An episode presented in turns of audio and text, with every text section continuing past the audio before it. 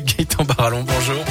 Bonjour Jérôme, bonjour à tous. À la une de l'actu ce mardi, direction précieux pour débuter ce journal où les parents d'élèves s'impatientent face au délai des assurances. En 2018, cette commune du Forêt a été reconnue en état de catastrophe naturelle à cause d'un épisode de sécheresse. Et depuis, la petite école qui compte 98 élèves porte les stigmates de cet événement. Le bâtiment a bougé suite aux caprices de la météo et des fissures importantes sont apparues. Depuis, c'est une bataille d'experts qui se joue aux grandes dames des délégués de parents d'élèves dont fait partie Justine. Ça fait trois ans et demi, donc aujourd'hui voilà, nous Malheureusement, ils sont dans une école qui est un peu réduite, vu qu'il y a un bâtiment qui est condamné, donc qui tient par des étais et des câbles de fer pour pas qu'il s'effondre. Il y a un périmètre de sécurité qui a été mis en place autour, donc forcément euh, la cour en est réduite. Ils n'ont plus de place d'évolution. Euh, voilà, ça a vraiment réduit euh, le bâtiment de l'école. Et c'est vrai que là, ça fait un petit peu long et on en a marre. Au niveau du bien-être de nos enfants, ça nous fait un peu mal au corps de les laisser dans une école qui est pas une école digne de ce nom, quoi.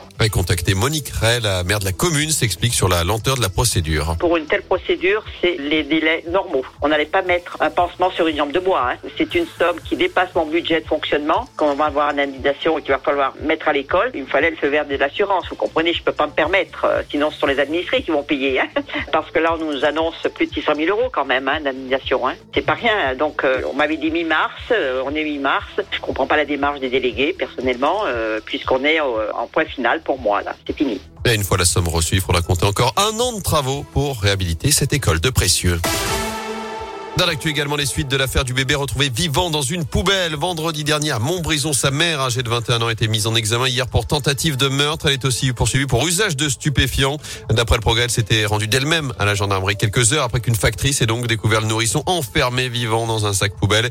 Elle nie en tout cas avoir voulu tuer son enfant. L'enquête se poursuit. Elle a été euh, libérée sous contrôle judiciaire. Il l'attendait depuis cinq ans, à moins d'un mois du premier tour de la présidentielle. Le gouvernement annonce le dégel du point d'indice des fonctionnaires avant l'été.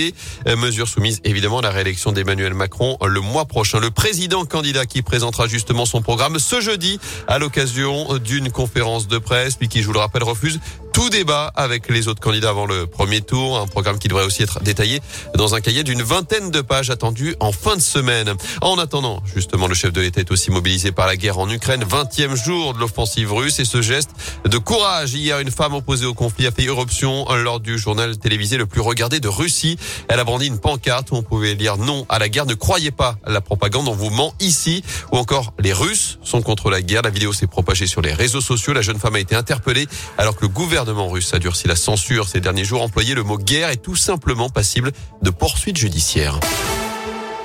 On passe au sport avec du foot. Changement de programme pour les Verts. Notez que le match de la 36e journée de Ligue 1 face à Nice, prévu le week-end du 7-8 mai, sera finalement décalé au mercredi 11 mai. Les Niçois vont en effet disputer ce week-end-là la finale de la Coupe de France face à Nantes.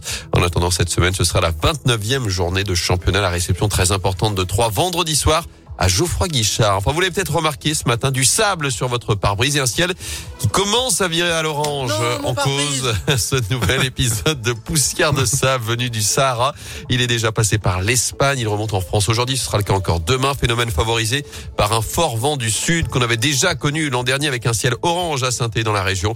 Euh, vous pouvez d'ailleurs nous envoyer vos photos sur notre page Facebook Radio Scoop Loire-Haute-Loire. Oh non